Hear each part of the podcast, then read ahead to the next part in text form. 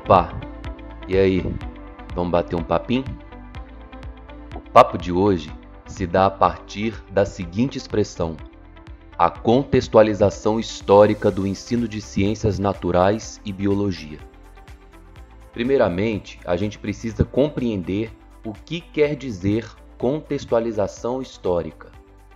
A frase texto sem contexto é pretexto para qualquer desfecho parece resumir bem a ideia.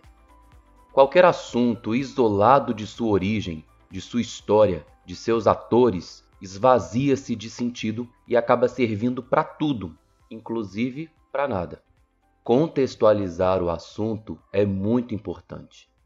Para se ter uma ideia, na nova Base Nacional Comum Curricular de 2018, a palavra contexto aparece 475 vezes e deixa explícito que aprender ciências da natureza e biologia vai muito além do aprendizado de seus conteúdos conceituais, pois o aprendizado deve incluir a contextualização social, cultural, ambiental e histórica desses conhecimentos. Toda a ciência é um empreendimento humano e tudo o que se passa no homem e ao redor do homem influencia essa construção. Dizem que nós, seres humanos, somos contadores de histórias por natureza cultural. Então, talvez a contextualização seja em suma isto: contar histórias. Quem não gosta de uma boa história? Quem não tem uma para contar? Obviamente não se dá conta de tudo. É humanamente impossível contar todas as histórias que colaboraram para a construção do conhecimento científico que temos hoje. Mas talvez Clarice Lispector nos ajude quando diz: Não entender do modo como falo é um dom. Não entender, mas não como um simples de espírito. O bom é ser inteligente e não entender. É uma bênção estranha, como ter loucura sem ser doido é um desinteresse manso, é uma doçura de burrice. Só que de vez em quando vem aquela inquietação. Quero entender um pouco, não demais, mas pelo menos entender que não entendo. Então, o convite de agora é este: dá lugar para essa inquietação de querer entender um pouco. Como toda boa história, esta também começa há muitos e muitos anos atrás. Dizem que a humanidade já vivia em sociedade, construía ferramentas de madeira, ossos e pedras e que tocavam instrumentos musicais como flautas e tambores, cuidavam dos doentes e, em caso de morte, tinham até rituais fúnebres, construíam abrigos complexos e possivelmente já fabricavam até roupas. Nesse período, também dominaram o fogo e combinavam estratégias de grupo para a caça. Se pensássemos no que hoje chamamos de biologia, o que, que eles aprendiam naquela época? Zoologia, através da observação dos animais, caça e alimentação? Botânica, através da observação das plantas, colheita e alimentação? Ecologia, através da observação das relações entre os seres vivos e o meio ambiente? Tudo acontecia presencialmente e com o desenvolvimento da oralidade e das expressões corporais. Na Idade Antiga, período que vai de 4 mil anos antes de Cristo até por volta do ano 476 depois de Cristo, o homem já havia deixado de ser nômade já conheciam planetas, estrelas, previam eclipses lunares e solares. Já catalogavam plantas e faziam remédios. Já catalogavam animais e faziam cirurgias, inclusive em humanos doentes. E aqui nasce a biotecnologia, com a produção de cerveja e vinho. Aristóteles pode ser um exemplo interessante, pois ele é considerado o primeiro biólogo ocidental. Ele estudou o dimorfismo sexual e a reprodução dos seres vivos. Criou o primeiro sistema de classificação dos seres vivos e já concebia ideias evolutivas através dos seus estudos de órgãos homólogos e análogos. Agora, como eles ensinavam tudo isso? Certamente, uma invenção colaborou muito para o ensino e difusão do conhecimento científico nesse período: a escrita, que inclusive é o marco histórico que dá início a esta era. Vale lembrar que tudo nesse período era artesanal, manuscrito. e por isso demorado e custoso. Logo, pouquíssimas pessoas tinham acesso. Sabe-se que nesse período já havia embriões do que hoje conhecemos por escolas e universidade, que inclusive o próprio Aristóteles foi professor. Aliás, sabe de quem Aristóteles foi professor?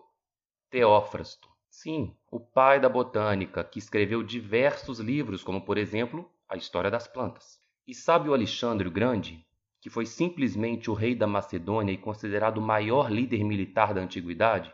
Então, também foi aluno do Aristóteles. Na Idade Média, período que vem após a Idade Antiga e que historicamente vai de 476 a 1453 d.C., nós já sabemos que muitos livros de zoologia foram produzidos manualmente por monges cristãos, e neles continham características dos animais, seus hábitats, suas relações ecológicas e dietas alimentares. Sabe-se que avanços enormes se deram na escrita gramatical, na matemática, na física, na química, na astronomia e na música. Certamente aqui o conhecimento continuava nas mãos de poucas pessoas. Podemos citar aqui um exemplo do bispo Robert Grosseteste, que estudou em Oxford e é considerado o fundador do pensamento científico por essa mesma universidade até os dias de hoje. Ele escreveu sobre som, astronomia, geometria e óptica. Aliás, também foi um grande professor. Um aluno dele também foi muito importante, o padre Roger Bacon, que estudou também em Oxford e na Universidade de Paris. Ele propagou o conceito de leis da natureza e aprimora os estudos principalmente na óptica, inventando os óculos que futuramente servirão para a base da criação de um importante equipamento científico, o microscópio. Diga-se de passagem que ele é considerado o primeiro cientista moderno e pai do método científico era ele que considerava a ciência experimental compatível com a filosofia, com a metafísica e com a religião. E a pergunta continua sendo: como ensinavam tudo isso?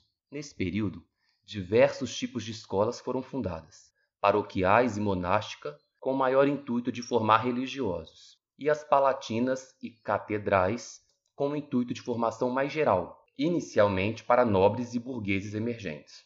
Surgem na Idade Média as primeiras universidades do mundo: a Universidade de Bolonha, de Paris, a de Oxford e a de Cambridge. Depois da Idade Média, surge a Idade Moderna, que vai de 1453 até 1789.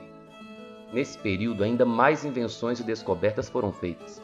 Podemos citar a criação do microscópio com Zacarias Janssen, a microscopia com Robert Hooke e a microbiologia com Leeuwenhoek. A classificação das espécies por Linneu, conhecido como pai da taxonomia moderna binominal, que também foi médico, botânico, zoólogo e, digo mais, poeta. Nesse período, a descoberta, descrição e coleção de novas espécies era como um passatempo para ter status e lucro entre os membros influentes da sociedade na época. Criavam os famosos gabinetes de curiosidades. Para o ensino, Alguns historiadores afirmam que foi nesse período que surgiu o famoso quadro negro, que possibilitou inserir muitos alunos em uma mesma sala de aula. A educação passa a ser uma responsabilidade do Estado e surgem as escolas públicas e obrigatórias, laicas com afastamento do ensino religioso e mista para meninos e meninas. Cada vez mais alunos são colocados em uma mesma sala de aula e ainda não se tinha preocupação em separar por idades, por isso era comum crianças de 8 anos estarem na mesma sala de adultos de 20. Depois da Idade Moderna, inicia-se a nossa idade, a contemporânea, que começa a partir da Revolução Francesa em 1789. Nesse período, o avanço do conhecimento científico na área da biologia é absurdamente grande. Podemos iniciar citando Louis Pasteur e suas relações causa-efeito de microorganismo patogênico à doença no homem. O famoso Lamarck, com sua teoria da evolução, através do livro Filosofia Zoológica. Como não mencionar Charles Darwin e Alfred Wallace?